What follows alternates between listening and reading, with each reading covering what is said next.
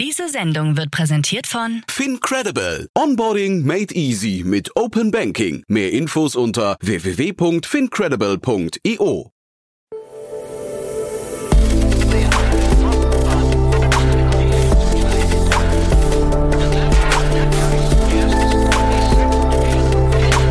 Startup Insider Daily. Investments und Exits. Ja, einen wunderschönen guten Morgen und herzlich willkommen zu Startup Insider Daily. Mein Name ist Jan Thomas und das hier ist unser Format Investments und Exits. Ihr wisst ja, jeden Tag begrüßen wir hier die wichtigsten Investorinnen und Investoren aus Deutschland, Österreich und der Schweiz und sprechen über Finanzierungsrunden und über Exits und über alles, was wichtig ist oder wichtig wird. Manchmal zum Beispiel auch über Personalien. So auch heute. Ich spreche hier zum allerersten Mal mit Claudius Jablonka. Er ist Founding Partner und General Partner von Tenix Founders. Ihr kennt ihn vielleicht, weil er war hier schon mal in meiner Urlaubszeit zu Gast. Damals hat Daniel Wild äh, freundlicherweise das Gespräch geleitet. Und heute spreche ich mit Claudius zum allerersten Mal direkt und wir haben zwei richtig coole Themen besprochen, die beide eigentlich keine Finanzierungsrunden oder zumindest keine abgeschlossenen Finanzierungsrunden sind, sondern das eine hatte als Aufhänger eine Personalie, einen Personalwechsel und das andere ist eine angekündigte gerüchteweise Runde. Also beides super spannend. Alle weiteren Details aber jetzt von Claudius Jablonka, Founding Partner und General Partner von Tenix Founders. Werbung. Sei dabei beim HTGF Family Day am 11. und 12. Juni in der Station Berlin. Für zwei Tage voller Inspiration und Business. Tauche ein in ein einzigartiges Netzwerkerlebnis mit bis zu 1500 Teilnehmenden. Erkunde das innovative Seed- und Later-Stage-Portfolio des Hightech Gründerfonds. Lass dich vom vielseitigen Programm inspirieren und knüpfe wertvolle Kontakte. Sichere dir jetzt dein Ticket. Mehr Informationen findest du unter www.family-day-htgf www.startup-insider.de. Startup Insider Daily. Investments und Exits. Sehr schön, ja, ich freue mich. Claudius Jablonka ist hier, Founding Partner und General Partner von Tenix Founders. Hallo Claudius. Hallo Jan. Grüß cool, dich. dass wir sprechen, muss ich sagen. Ich habe ja damals mit Begeisterung deine Folge mit Daniel Wild gehört. Da, da wart ihr quasi, war Daniel meine Urlaubsvertretung. Ja. ja, hat Spaß gemacht. Ja, war super. Und ich bin gespannt, du hast heute super Themen mitgebracht, aber ich würde sagen, bevor wir einsteigen, ein paar Sätze zu euch, oder? Ähm, ja, also ich kann mich vielleicht kurz vorstellen. Ich bin Claudius, bin einer der Mitgründer und General Partner bei Tanic Founders. Ähm, vom Hintergrund her BWL und Maschinenbau studiert, äh, CDTM-Programm durchlaufen, dann das CDTM während meiner Promotion ähm, viereinhalb Jahre lang mitgemanagt, ähm, dabei noch ein Fintech-Startup gegründet. Aus der Zeit sind äh, einige tolle Gründer hervorgegangen ähm, am CDTM so 50 Startups oder so gegründet. Äh, zehn der Studenten äh, waren dabei, Unicorns zu gründen, äh, direkt aus der Uni heraus. Wow. Ähm, also total verrückt. Ähm, total verrückte Geschichte, ja. Und äh, ich damals als, als armer Doktorand leider nicht, nicht in der Lage gewesen zu investieren. Aber zumindest, äh, glaube ich, hat sich daraus ein sehr schönes Netzwerk und schöne Freundschaften ergeben aus dieser CDTM-Zeit äh, und eine absolute Begeisterung, äh, Gründer zu unterstützen auf ihren ersten Schritten. Und äh, danach habe ich eine Zeit lang im E-Commerce verbracht bei äh, notebooksbilliger.de als Vorstandsreferent vom Arndt von Wedemeyer. Äh, mit ihm gemeinsam eben die Firma sozusagen vorbereitet auf die Skalierung. Wir sind da von 500 Mitarbeitern auf 1000 gewachsen. Ähm, und äh, nach dieser Zeit hatte ich, ähm, nach dieser, sagen wir mal, sehr operativen Zeit hatte ich dann echt wieder Lust, äh, auf die, auf die äh, Startup-Welt und Gründer zu unterstützen und jeden Tag was Neues zu sehen und neue Ideen und äh, ähm, äh, ja, Visionen zu verwirklichen. Und bin dann zu Plug and Play gegangen, dem amerikanischen Accelerator habe dort äh, für Plug and Play dann den Münchner Standort aufgebaut, äh, viele äh, gute Startups hier im Accelerator unterstützt, um die 70 und ähm, einige schöne Direktinvestments auch gemacht äh, für Plug and Play im AI-Bereich. Und ähm, genau, dann vor vier Jahren gemeinsam mit meinen Partnern Tenix Founders mitgegründet. Wir sind ein Early Stage VC hier, basiert in München, haben 160 Millionen Euro eingesammelt in unserem ersten Fund von 200 Gründern, ähm, damit eben eine besondere Aufstellung im Ökosystem, weil es wirklich äh, Geld äh, von der sozusagen vorherigen Gründergeneration ist äh, für die nächste Gründergeneration und damit auch eine ganze Menge Know-how, die wir damit äh, sozusagen mitliefern für die Startups. Ähm, für Gründer ist es sonst, gerade wenn man frisch aus der Uni kommt, natürlich unheimlich schwierig, so ein Netzwerk aufzubauen. Das braucht meistens Jahrzehnte und ähm, so kann man quasi auch, ähm, auch First-Time-Gründern diesen äh, Zugang geben und auch für, für Second-Time- und Third-Time-Gründer ist das eine attraktive Proposition, die sagen, okay, ich möchte mein Netzwerk in Europa nochmal äh, deutlich ähm, verbreitern. Und wenn du jetzt mal, ist ja super spannend, ne? wenn du jetzt mal die drei Stationen vergleichst, so CDTM und dann irgendwie Notebooks billiger oder vielleicht auch, also CDM äh, Plug and Play kann man fast vielleicht zusammenpacken, ne? Oder ein äh, Notebook billiger und jetzt Investor. Ähm, was, wo, wo schlägt dein Herz am meisten dafür? Ähm, ja, auf jeden Fall ähm, für das Investieren. Äh, aber ich muss auch sagen, äh, kulturell hat mich das CDTR natürlich schon enorm geprägt und ähm, ich bin ja auch, nachdem ich dort Student war, dann wieder zurückgekommen, um das mit zu unterstützen und was zurückzugeben ähm, in das Ökosystem und das ist nach wie vor so sozusagen kulturell, glaube ich, äh, immer meine immer meine Heimat äh, geblieben und etwas, was ich auch ähm, versuche mitzunehmen ähm, und ähm, von daher äh, investieren ist das, was mir am meisten Spaß macht. Ähm, und äh, kulturell ist es, glaube ich, dieser, dieser Ansatz von unheimlichen Vertrauen in Gründer, die eine riesige Vision haben und, äh, und auch die Fähigkeit, das umzusetzen. Dann nehmen wir das mal als Brücke vielleicht ins erste Thema, das du mitgebracht hast. Und zwar ähm, bleiben wir beim quasi beim Thema Ökosystem. Ne? Du hast eine News aus dem Bundesverband mitgebracht, äh, die du gerne kommentieren wolltest oder, oder die wir vielleicht zusammen durchgehen. Bin gespannt auf deinen Blick dazu. Ja, gerne. Genau, also die äh, News, die ich mitgebracht habe, ist, dass die Verena Pauster neue Chefin des Deutschen Startup-Verbands äh, geworden ist und auch ein sozusagen neues neues Team sich zusammengesetzt hat als Vorstand des Startup-Verbandes.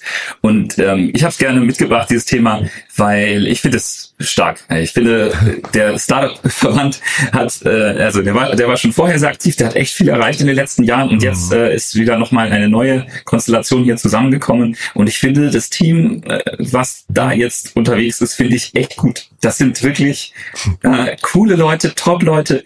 Ähm, da hat man jetzt, also, äh, ja, also wenn man so an Verband denkt, weißt du, denkt man manchmal so an Bitkom oder so, so langweilige, langweilige Sachen oder irgendwelche so äh, ähm, Behörden und, und so weiter und so fort. Das löst bei mir eigentlich äh, so ein bisschen Widerstand aus, erstmal dieses Thema. Aber dann sehe ich halt, ähm, äh, das sind echt gute, äh, gute, gute Leute dabei, ähm, angeführt von der Verena, die auch einen, einen super Job macht ähm, und glaube ich sozusagen Deutschlands äh, stärkste Fürsprecherin für das Startup-Ökosystem ist. Also ich glaube genau die richtigen Leute an dieser Stelle. Ähm, und man hat gesehen, mit dem Startup-Verband kann man was bewegen ähm, in, den, in den letzten Jahren. Und äh, ich glaube, es gibt auch noch immer noch sehr, sehr viel zu tun. Und ähm, ja, das finde ich äh, total cool, deshalb wollte ich das Thema mitbringen. Mhm, ich finde es auch wirklich großartig, muss ich sagen. Ich äh, durfte auch an diesem Abend, dass das verkündet wurde, ähm, dabei sein.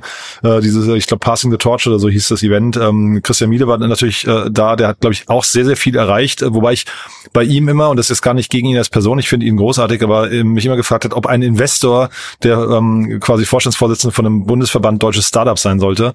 Ähm, da ist Verena, finde ich, so einfach von, von, von ihrem Background gerade noch, noch eigentlich eine, eine idealere Besetzung, würde ich fast sagen. Finde aber auch, also da, Tom Bachen war da an dem Abend, ähm, Florian Nöll und Sascha Schubert haben das damals irgendwie auch super aufgebaut, aber es hat sich unglaublich viel entwickelt. Da hast du total recht. Das ist, äh, man, man, ist wie so das Häuten der Zwiebel. Ne? Es wird jedes Mal ein bisschen, bisschen professioneller noch. Ne? Ja, genau. Also man, man sieht, das ist, glaube ich, auch eine, eine schöne, ausgewogene Zusammensetzung. Da hat man ähm, die ja, Nicole Büttner von Mirantix dabei, mhm. ähm, was ja auch ein, ein Startup ist, was ein oder eine Startup Factory kann man fast sagen, im deutschen Ökosystem ist, ähm, im, im Bereich AI ganz stark, den, den Jochen Engert äh, von, von Flix, also den, den sozusagen Unicorn-Founder, haben wir ja, auch dann äh, besetzt, ja. der auch als Angel äh, unheimlich aktiv ist mhm. und ähm, dort ganz, ganz tolle Investments macht. Mit dem tauschen wir uns auch regelmäßig aus. Ähm, Genau, die, die Zoe, die als Growth-Investorin, glaube ich, auch eine ganz wichtige Position ist, gerade auch für die nächsten Jahre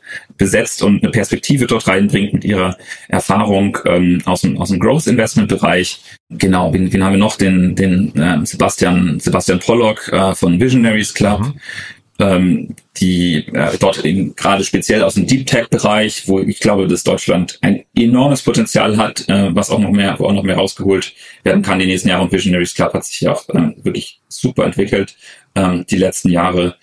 Und äh, Helmut Schönberger, der glaube ich den den Top äh, Uni, wie soll man sagen, Entrepreneurship Center, äh, Entrepreneurship äh, Konzern kann man schon fast sagen, aufgebaut hat mit dem Unternehmertum. Äh, ja, und, und dann auch ähm, Early Stage äh, Gründer, die jetzt vielleicht nicht jeder kennt, äh, aber wo man, wo man trotzdem sagen muss, okay, das gehört eben auch dazu, dass man jetzt nicht nur im, im, im stillen Kämmerlein mit lauter Unicorn-Gründern sitzt. Und das finde ich halt wichtig, dass diese, diese Zusammensetzung hier wirklich Leute sind, zu denen man aufschauen kann, Leute sind, ähm, die ähm, sich hier wirklich einsetzen wollen. Und ich glaube eben auch dadurch, dass sie gesehen haben, da kann ein bisschen was passieren. Christian Miele hat, wie gesagt, auch einen guten Job gemacht.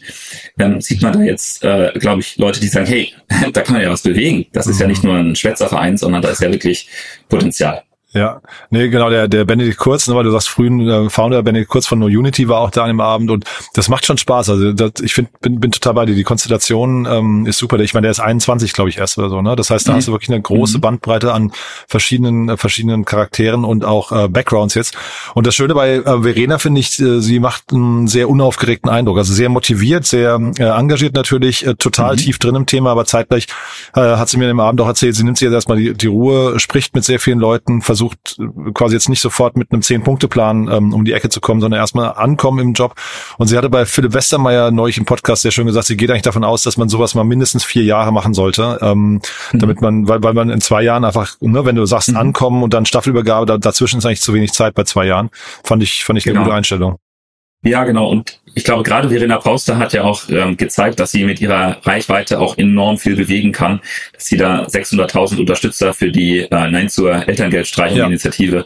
eingesammelt hat, ähm, allein auf change.org. Äh, das muss man erstmal mobilisieren, ja. Also das ist ja nicht nur mit Startup-Gründern äh, getan, sondern da sieht man halt, dass sie halt auch eine, eine deutlich weitere Reichweite hat und, ähm, und sich wirklich ja, für, für Themen einsetzt und einsetzen kann und, ähm, und dort auch ähm, dort auch ja eine starke Position hat, die glaube ich auch für die Startups wichtig ist. Also dass es uns ein bisschen über diesen Startup, ähm, über diese Startup-Bubble hinausgeht äh, mit ihrer Reichweite. Mm, total. Ich habe jetzt gerade überlegt, wie, wie sagt man äh, gender korrekt oder ähm, äh, political korrekt äh, das Staatsmännische? Ich weiß es gar nicht genau, weil äh, also sie hat schon diesen diesen, diesen Auftritt, finde ich. Ne? Sie, also dass sie sich in der Politik wohlfühlt und und da zurechtkommt, da macht man sich eigentlich überhaupt keine Gedanken. Sie hat ein super Netzwerk eigentlich mittlerweile, ne? Ja, auf jeden Fall. Ja, also kann man nach vorne raus, glaube ich, ähm, ja, kann man sich glücklich schätzen. Und was wären so deine, also jetzt dieses ESOP-Thema scheint ja zumindest, wenn jetzt die Bundesregierung nicht noch, sagen wir, über sich selbst stolpert oder über die CDU stolpert, ähm, scheint ja erstmal auf den Weg gebracht zu sein. Was sind so deine Themen, die du gerne interessieren würdest da oder, oder gerne sehen würdest in den nächsten vier Jahren? Mhm. Ja, ich glaube, äh, also es ist klar, dass wir irgendwo im, äh, im Bundeshaushalt sparen müssen. Das ist, glaube ich, auch der Bundesregierung inzwischen langsam klar geworden. Ähm, wenn man sich aber jetzt anschaut, wo gespart wird, ähm, sieht man halt auch zum Beispiel die Kürzung vom äh, BAFA-Zuschuss für Angel Investments. Äh, das finde ich jetzt in der, gerade in der aktuellen Zeit echt ein schwieriges Signal, weil ich glaube, gerade Angel-Investoren sind eben auch eine, eine Stütze her vom Know-how für die Gründer. In anderen europäischen Ländern äh, geht das Thema ähm, weiterhin mit Vollgas voran. In Frankreich, in, in England ähm, wird es weiter sehr stark unterstützt. Ähm, Deutschland ist ein bisschen später darauf eingestiegen und jetzt äh, sind wir die Ersten, die es wieder abstellen. Ähm, dabei hat man gerade in Frankreich, glaube ich, gesehen, dass das das Ökosystem äh, nachhaltig nach vorne katapultiert hat. Also dass man, glaube ich, sagen kann, Frankreich ist heute wirklich äh, unter den Top drei Ländern in Europa äh, ja, mindestens ebenbürtig mit Deutschland unterwegs. Mhm. Und ich glaube, dass eben diese sozusagen ja zyklisch äh, Unterstützung sozusagen von den Angels äh, zur nächsten Generation enorm wichtig ist. Da können äh, VC-Fonds wie wir ein Stück weit einspringen und aushelfen, mhm. ähm, indem wir eben sozusagen gebündelt diese Angels zusammenbringen und mit reinbringen in die Startups, in die wir investieren. Ähm, aber ich glaube, es ist auch so schon ein spürbarer Rückgang bei den Angels äh, da. Also das wäre ein Thema, was ich glaube ich an, an Stelle des Startup-Verbandes mal angehen würde mhm. in nächster Zeit. Ähm, ja. Ja, ist super. Ne? Ich, äh, ich werde ja nicht müde, ich weiß, kannst du vielleicht auch nochmal kommentieren, ich werde nicht müde, ähm, dafür zu plädieren, dass wir mehr GovTechs äh, oder GovTech-Investments brauchen eigentlich in Deutschland, weil dieses Thema Bürokratie und ähm, fehlende Digitalisierung der Bürokratie eigentlich so, so ein Thema ist, was glaube ich, so ein Staat ziemlich lähmt. Zeitgleich ist GovTech ja ein Thema bei Investoren relativ verschrien. Ne? Also das, ähm, also man sieht jetzt relativ wenig Begeisterung investorenseitig, oder? Ja, das, das, ist leider richtig, weil es, glaube ich, einfach so äh, zermürbend ist, äh, an die Behörden und an den Staat zu verkaufen, Total. die man ja letzten Endes dann irgendwo überzeugen muss. Aber diese Strukturen sind sowas von schwierig zu durchdringen. Mhm.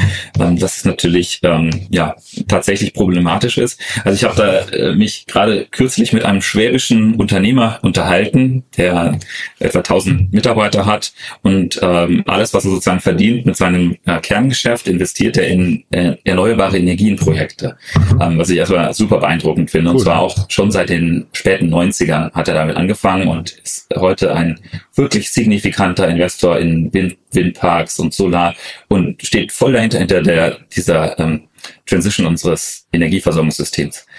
Und der hatte mir erzählt, dass er jetzt äh, drei Windräder im Schwarzwald äh, bauen wollte oder bauen will. Die sollen in vier Jahren stehen. Zwei Jahre dauert der Genehmigungsprozess, und mit dem Baubeginn starten kann. Das ist erstmal die erste, die erste Aussage. Also da kann man nichts von heute auf morgen machen, auch wenn der sicherlich dazu bereit und in der Lage wäre. Aber es dauert erstmal zwei Jahre. Und um diese Genehmigung zu holen für drei Windräder, haben die einen äh, Lastwagen gemietet, 420 Aktenordner auf Paletten da reingeschoben und den zu der entsprechenden Behörde, die für die Windradgenehmigung im Schwarzwald zuständig ist, auf den Hof gebracht und einen halben Tag lang ausgeladen. Ja, und das Erste, was dort wahrscheinlich passieren wird, ist, dass ein Praktikant hingeht und diese 420 Ordner kopiert. Das dauert dann erstmal drei Monate und dann geht's los. Und wenn da mehr als äh, zwei Leute Windräder genehmigen lassen wollen, dann ist wahrscheinlich das Büro voll. Also äh, man kann es nicht digital einreichen anscheinend und ich war total geschockt. Ich war wirklich komplett geschockt, dass dieser Prozess eben so träge ist und ja, ich glaube, GovTech, ja, du sprichst es an, es wäre, es wäre wunderschön, aber wo, wo fangen wir da eigentlich an? Ähm, ist, ist GovTech, dass wir dass wir Faxgeräte abschaffen? Oder? Ja, das ist eine gute Frage, wo da der Anfang ist. Aber ich finde das Beispiel, das du gerade zeigst äh, oder aufgezeigt hast, ähm, das beweist ja nochmal, wie dringend da eigentlich, äh, wenn man ein Land bewegen möchte, wie dringend man da ran muss. Ne? Vielleicht, du hast ja gesagt, Plug and Play bei dir der Background, vielleicht muss so ein Staat auch mal hingehen und sagen, macht mit Plug and Play einfach einen Accelerator zusammen dafür. Äh, I don't know, ne? Ich habe jetzt. Ich glaube, da wäre Plug and Play bestimmt für zu haben. Mhm. Ähm, aber es muss ja dann auch umgesetzt werden. Es kann ja. sonst auch recht frustrierend werden für die, für die Startups. Ähm, diese Umsetzungsgeschwindigkeit ähm, und Kompetenz, die ist, glaube ich, sehr, sehr wichtig. Mhm. Ich meine, es auch von der von der Bundeswehr aus so einen ähm, so eine Art Accelerator gibt, ähm, ja. wo man sozusagen so einen kleinen ähm, Safe Safe Space geschaffen hat, wo die Beschaffungsprozesse ein bisschen schneller sind, wo man Sachen ausprobieren kann und so. Dieser Cyber Hub. Äh, Dieser Cyber Hub, ja. genau. Ich glaube, das ist zumindest mal ein Ansatz. Nur das muss natürlich dann in die ganz großen Aufträge irgendwann mal übergehen und äh, und ich glaube, diese diese Hürde ist halt noch ähm, sehr sehr hoch.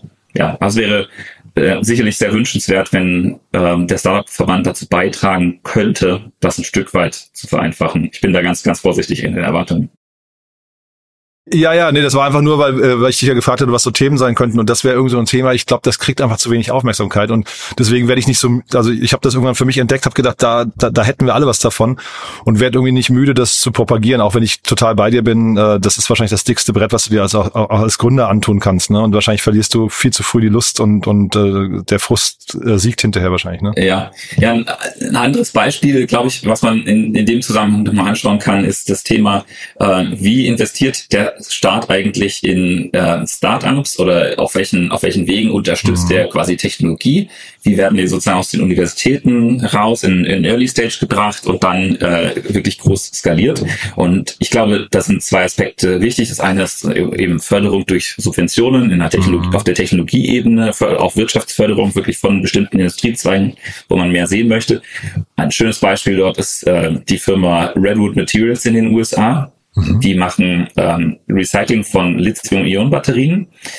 Und die haben vom Staat jetzt eine Milliarde Dollar in den USA bekommen, vom Department of Energy, um eine Recyclingfabrik zu bauen ähm, für, äh, für Batterien. Und ähm, auch in Deutschland gibt es da hervorragende Teams, also zum Beispiel die Firma Stylib aus Aachen, mhm. in die wir auch investiert sind, die ähm, eine Technologie haben, die sogar noch umweltfreundlicher ist als das, was ähm, Redwood Materials äh, macht, die, die eben sehr scharfe ähm, Säuren einsetzen und Chemikalien einsetzen, um diese ähm, sozusagen Materialien auseinander abzulösen. Und die machen das wesentlich ähm, umweltschonender, größtenteils auf Wasserbasis.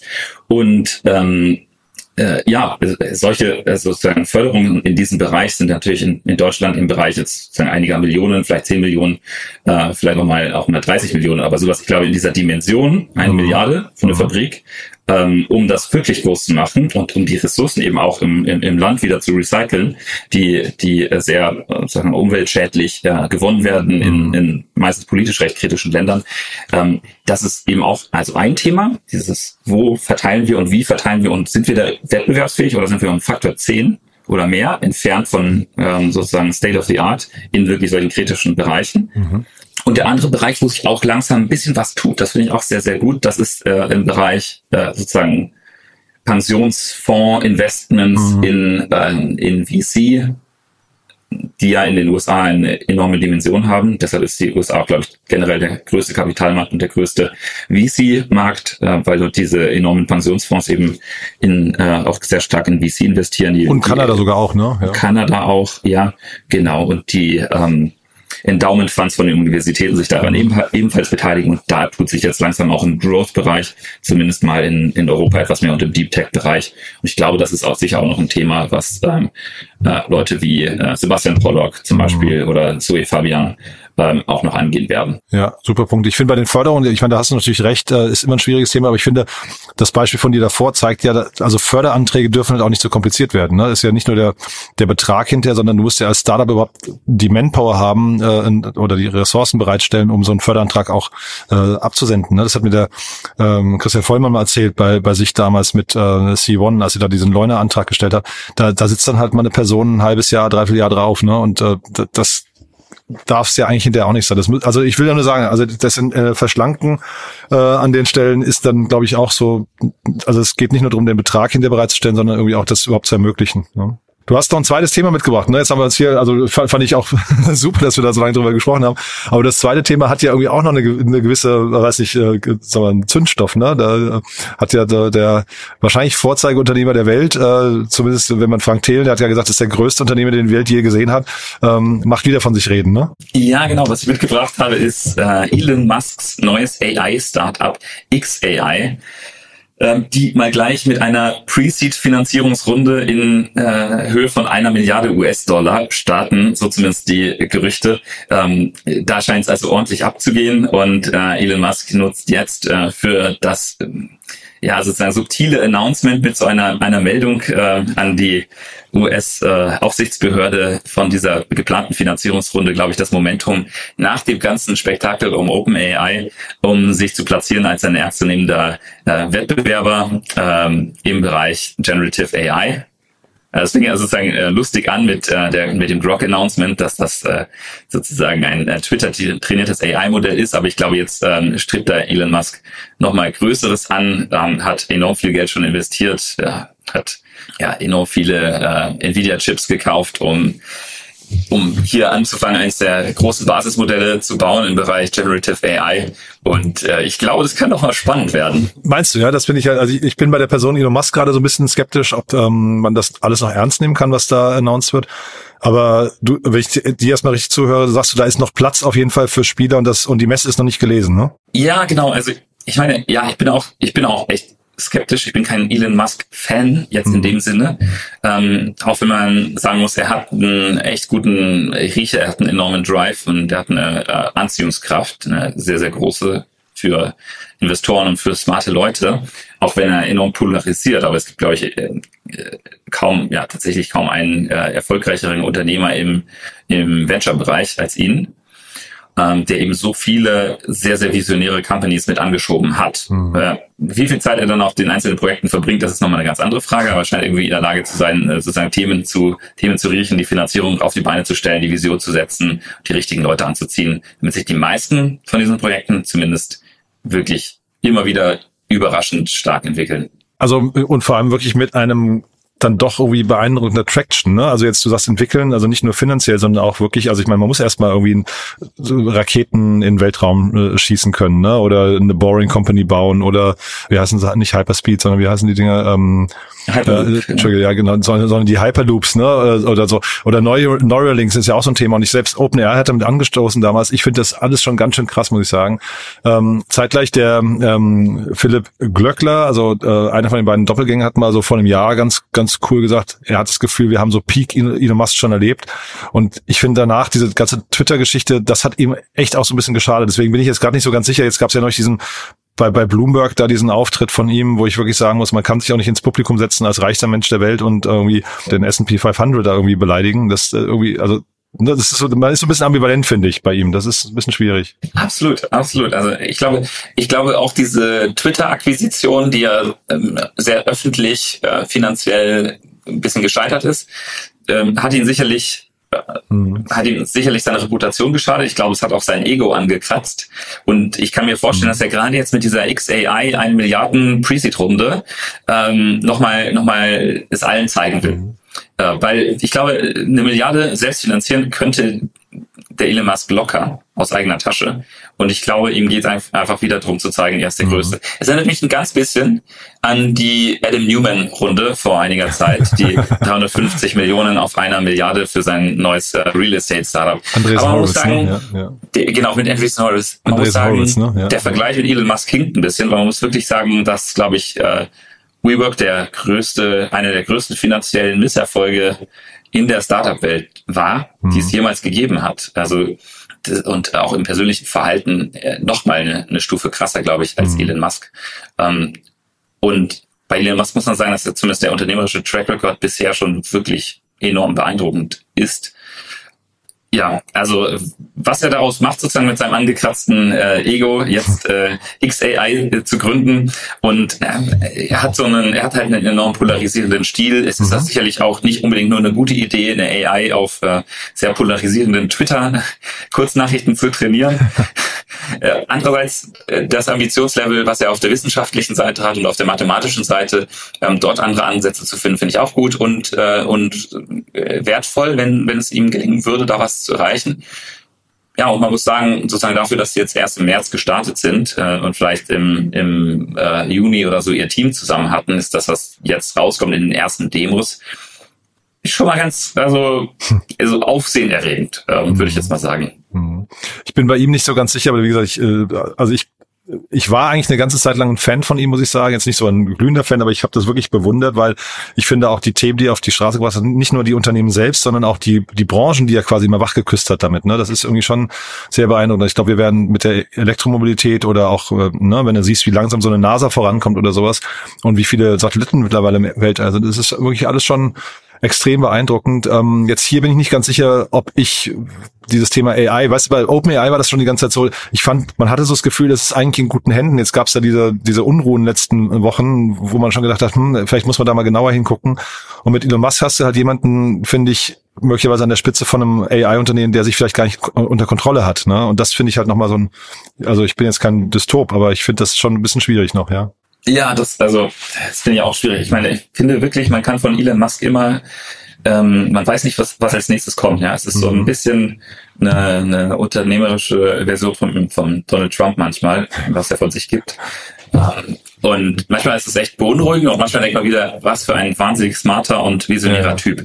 Ähm, aber ja, vielleicht hat er seinen Peak schon überschritten. Wir werden es sehen. Was ja, ich jedenfalls gut finde, ist erstmal den Wettbewerb gegenüber OpenAI, weil OpenAI wirklich vorangeprescht ist, einen enormen Vorsprung hat bei der, bei der Qualität der Modelle. Durch diese Verwerfungen, glaube ich, kann da wieder Musik reinkommen und ich glaube, diese, diese Unsicherheit, welches Modell sich am Ende durchsetzen wird, dieser Druck, den OpenAI dadurch kriegt, ähm, wird insgesamt für Startups eben gut sein. Und das ist am Ende das, was mich am meisten interessiert. Ähm, haben wir dann am Ende einen Monopolisten oder haben wir zumindest äh, äh ist sozusagen eine Situation, wo sich, wo sich Kunden überlegen müssen, was ist für die jeweilige Anwendung jetzt das beste Modell? Setze ich da auf OpenAI, setze ich da auf Google, setze ich da auf Open Source, setze ich auf XAI? Und sich zumindest nicht ein absoluter Monopolist so schnell etablieren kann, sondern vielleicht auch hier äh, XAI gute Leute von OpenAI abzieht. Mhm. Also ich finde, ich, ich war in diesem ganzen Auf und Ab von OpenAI aus äh, ja aus vielen Gründen kein Fan. Äh, davon, äh, dass sich da nur eine Firma am Ende an die mhm. Spitze setzt, ähm, sondern, ähm, sondern freue mich da über jeden Wettbewerber, der finanziell zumindest eine Chance hat, ähm, da mitzuhalten. Total. Also Google hat ja gerade Gemini oder Gemini, ich weiß gar nicht, wie es ausgesprochen wird. Oh, das ist auch spannend. Äh, ja. ja, wollte ich gerade sagen. Ne? Das klang auch nochmal nach so einem OpenAI-Kontrahenten, den man ernst nehmen muss. Ähm, und wie guckst du auf den europäischen Markt? Jetzt so ähm, Mistral gab es ja gerade die oder Mistral gab es diese Riesenrunde, dann jetzt hier auch Aleph Alpha. Weil ich hatte mich so gefragt, ob das nicht fast so ein bisschen ist wie bei den Browsern ganz am Anfang, ne? Oder oder die die die Suchmaschinen, so Alta Vista, AOL und so weiter gibt's ja auch alle nicht mehr. Da kam dann auch irgendwann Google um die Ecke und hat's, äh, hat das Rennen gemacht. Ne? Ja, genau. Oder bei den sozialen Netzwerken, wo wir wo wir, glaube ich, auch erstmal ein bisschen später gestartet sind, mhm. mit weniger Kapital in Europa, stärkere Regulierung hatten, also das Marketing nicht ganz so weit äh, äh, getrieben werden konnte, mhm. weil sofort das Thema Datenschutz und äh, äh, Privacy und so weiter und so fort hier regulatorisch als erstes Mal auf der auf der Agenda stand. Mhm. Und ja, da sieht man in den USA einfach äh, wieder das sozusagen ein bisschen dieser Cowboy-Stil äh, und dieses, äh, wir machen das einfach und geben jetzt einfach Gas und wollen, dass unsere Wirtschaft da ganz vorne mit dabei ist. doch ein bisschen stärker ist. Ne? Also da gibt es mhm. sozusagen diese Bestrebungen zwar von einigen Leuten, wo sich auch Elon Musk beteiligt hat, äh, alle anderen auszubremsen durch Regulierung. Das ist äh, auch nochmal ein ganz anderes Thema.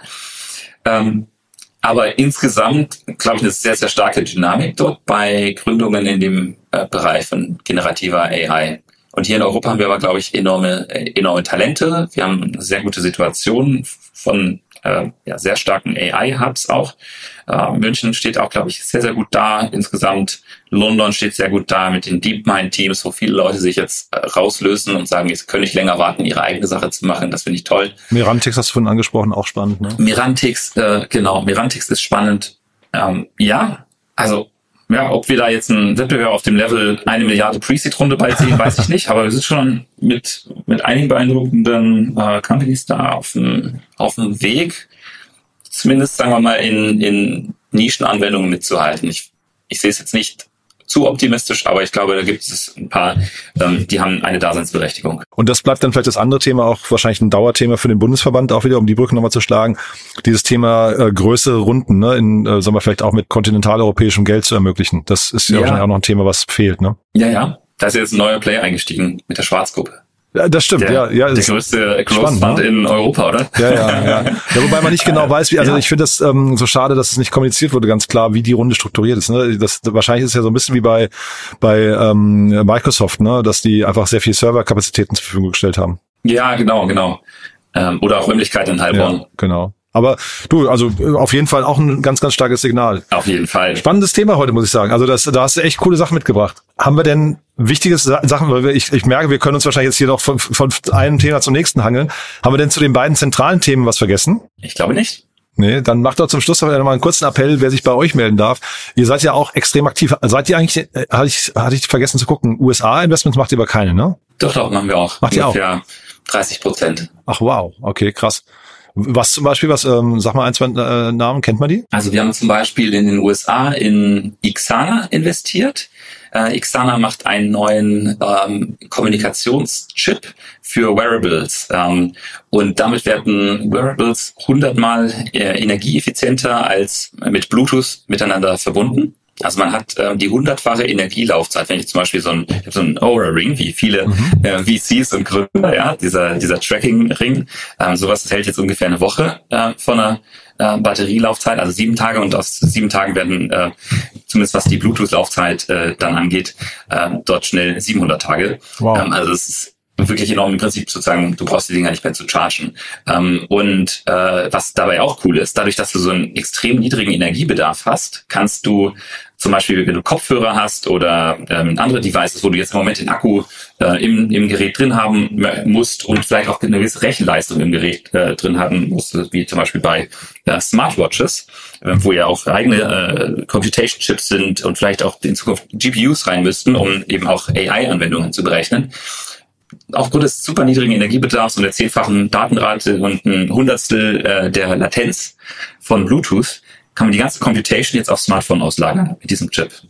Und ähm, damit tatsächlich in den USA in die, in die Pre-Seed-Runde investiert und äh, Xana entwickelt sich super gut äh, mit extrem viel Interesse von den Big Tech-Firmen, ähm, äh, Meta, Google und so weiter und so fort, ähm, die ja alle an, äh, an, an Wearable Headsets, äh, VR, AR Headsets arbeiten und, äh, und verschiedene andere Anwendungen, äh, für die das enorm spannend ist. Google und, hat ja auch kürzlich Fitbit gekauft zum Beispiel. Ja, aber sag mal ganz kurz, wieso lassen die euch in so eine Runde rein? Das ist ja auch nochmal spannend, ne? Ähm, was sehen die in euch? Ähm, ja, also für, ich glaube, es ist sozusagen einerseits ähm, unsere, unsere Schnelligkeit, also dass wir wirklich die über unser Data-Driven Sourcing gefunden haben, sehr schnell dran waren, ähm, sehr schnell gesehen haben, hey, das ist ein super starkes Team. Ähm, über einen guten Kontakt von mir, über Plug and Play, konnte ich das dann mit dem Salil der Spande von Uncorrelated Ventures nochmal gegen checken. Uh, Uncorrelated äh, Ventures ist so ein 700 Millionen Solo-GP-Fund. Ähm, der hat, äh, äh, also der, der macht das wirklich alleine, ja.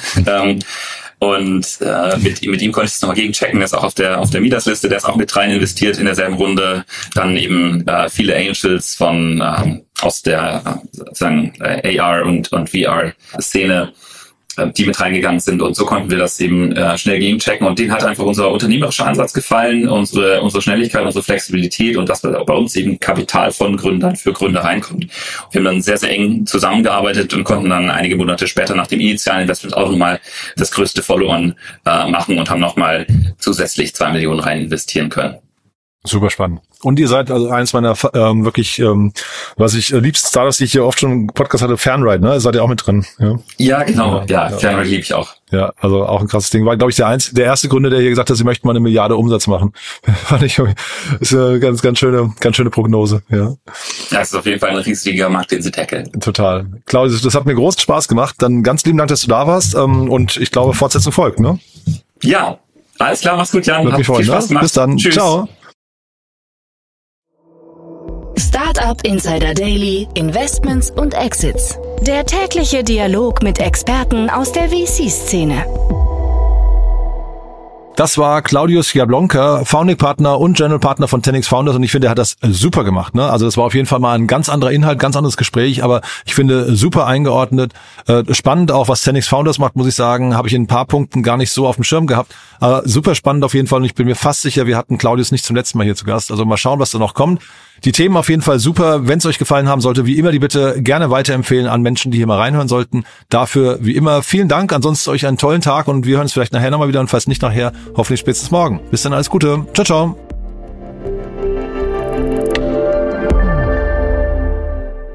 Diese Sendung wurde präsentiert von Fincredible. Onboarding made easy mit Open Banking. Mehr Infos unter www.fincredible.io.